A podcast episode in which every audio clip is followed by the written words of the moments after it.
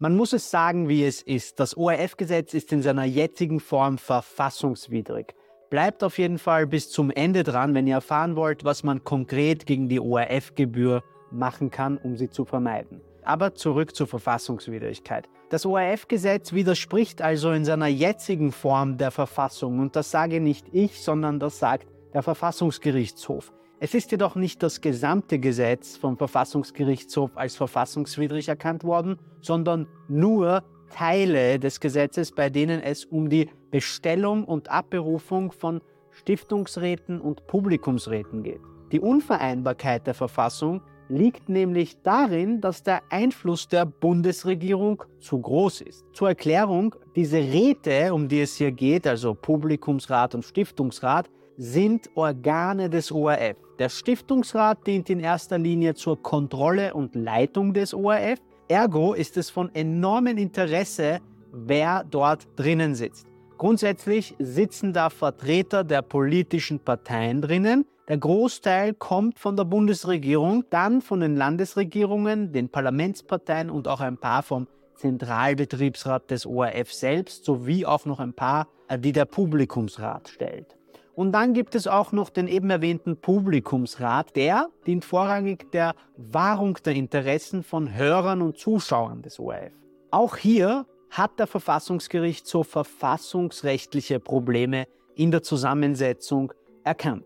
Was ist jetzt eigentlich das konkrete Problem, fragt sich jetzt der interessierte Verfassungsjurist unter euch. Also, dass der Publikumsrat derzeit nur sechs Mitglieder entsenden kann und die Bundesregierung aber neun, verstößt gegen das Pluralismusgebot des Verfassungsgesetzes von 1974 über die Sicherung der Unabhängigkeit des Rundfunks. Ebenfalls verfassungswidrig erkennt der VfGH, dass zwar Mitglieder des Stiftungsrates für vier Jahre bestellt werden, sie aber nach einem Regierungswechsel und einer Neukonstituierung des Publikumsrates vor Ende der Periode abbestellt werden können. Das verstößt auch gegen das Unabhängigkeitsgebot. Und nicht nur das, auch der Publikumsrat ist in seiner derzeitigen Zusammensetzung nicht ganz vereinbar mit der Verfassung. Der Bundeskanzler bestellt nämlich laut aktuellem Entwurf 17 Mitglieder, die verschiedenen anderen Organisationen wie etwa die Kirche oder die Parteiakademien nur 13 Mitglieder. Die Publikumsräte, die der Kanzler bestellt, sollen außerdem auch noch nach 14 gesellschaftlichen Gruppen repräsentiert werden.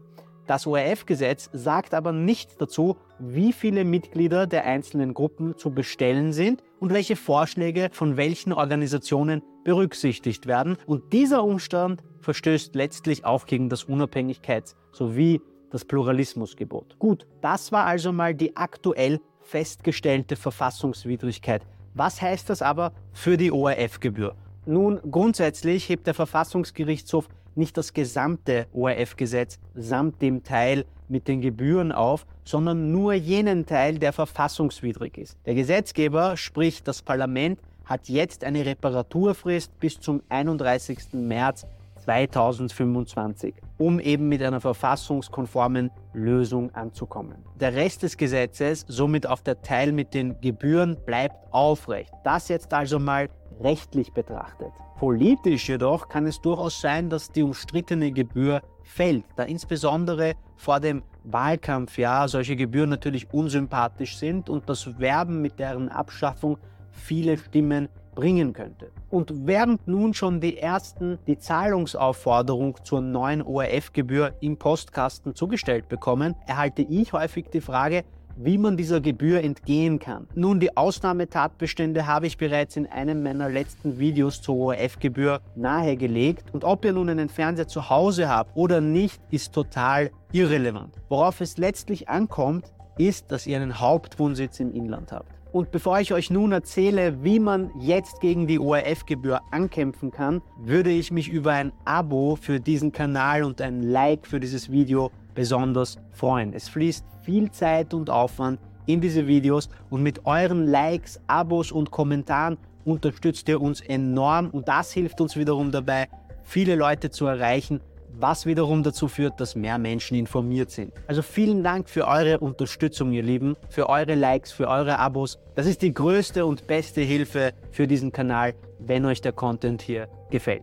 Zurück zum Thema. Aktiv werden kann man in mehrfacher Hinsicht. Nach meiner Recherche gibt es aktuell eine ORF-Gebühr Sammelklage, über die ich bereits berichtet habe. Es gibt nun auch eine Petition namens Stoppt die ORF-Steuer von den Medien Österreich und Ö24. Und dann kann man auch noch politisch dagegen bei den nächsten Wahlen ankämpfen, wenn irgendeine Partei verspricht, diese Gebühr abzuschaffen und wahrscheinlich den ORF im Gegensatz dazu über das Budget zu finanzieren, also über die eingenommenen Steuern.